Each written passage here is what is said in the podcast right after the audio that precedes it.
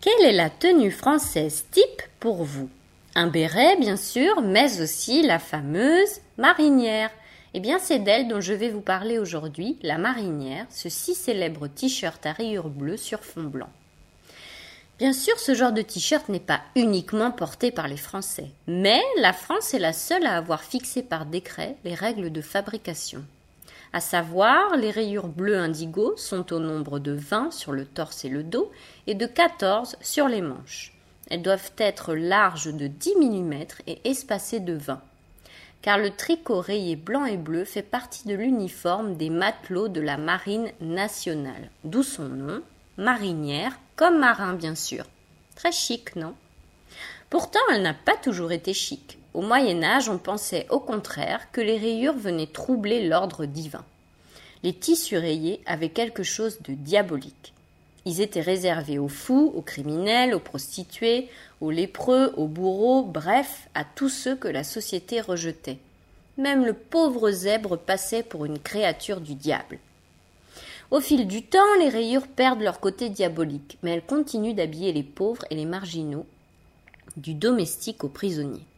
On voit parfois aussi des révolutionnaires s'emparer de ce code social pour afficher leur côté rebelle. Les matelots, eux, se mettent à porter des rayures bleues ou rouges sur fond blanc à partir du XVIIe siècle. On le sait grâce à des tableaux anglais et hollandais de cette époque. Les rayures ne sont pas seulement la marque de la condition inférieure du matelot, elles permettraient aussi de le repérer plus facilement s'il tombe à la mer.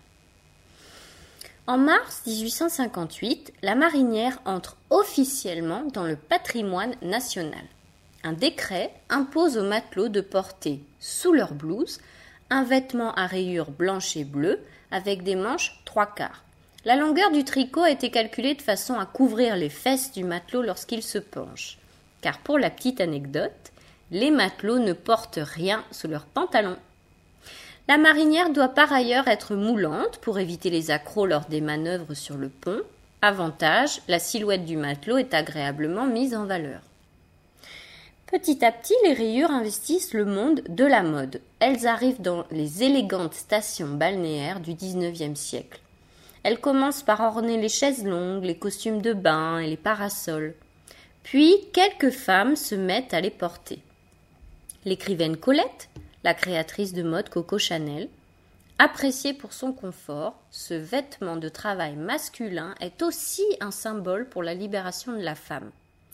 La tenue évoque aussi le caractère sans attache et libre de celui qui prend le large, c'est-à-dire celui qui part en mer.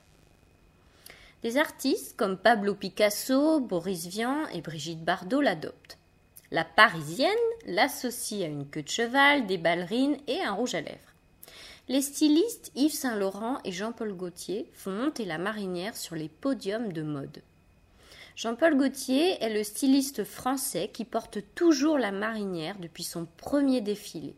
Il n'a eu cesse d'en faire un vêtement plein de sex appeal, au féminin comme au masculin, de la réinventer version robe d'ONU ou à plumes. Et puis en 2012, l'homme politique français Arnaud Montebourg a remis sur le devant de la scène la marinière comme emblème du Made in France en posant pour un magazine vêtu de ce célèbre t-shirt de la marque Armor Luxe, car cette entreprise fait confectionner ses tricots en France, en Bretagne. Donc, Made in France, chic, rebelle, haute couture, Aujourd'hui, elle est portée été comme hiver, revisitée par toutes les marques dans tous les coloris. C'est devenu un basique à avoir dans sa garde-robe. Vous savez désormais d'où vous vient ce plaisir d'enfiler notre belle marinière. Voilà, c'est tout pour aujourd'hui. À bientôt!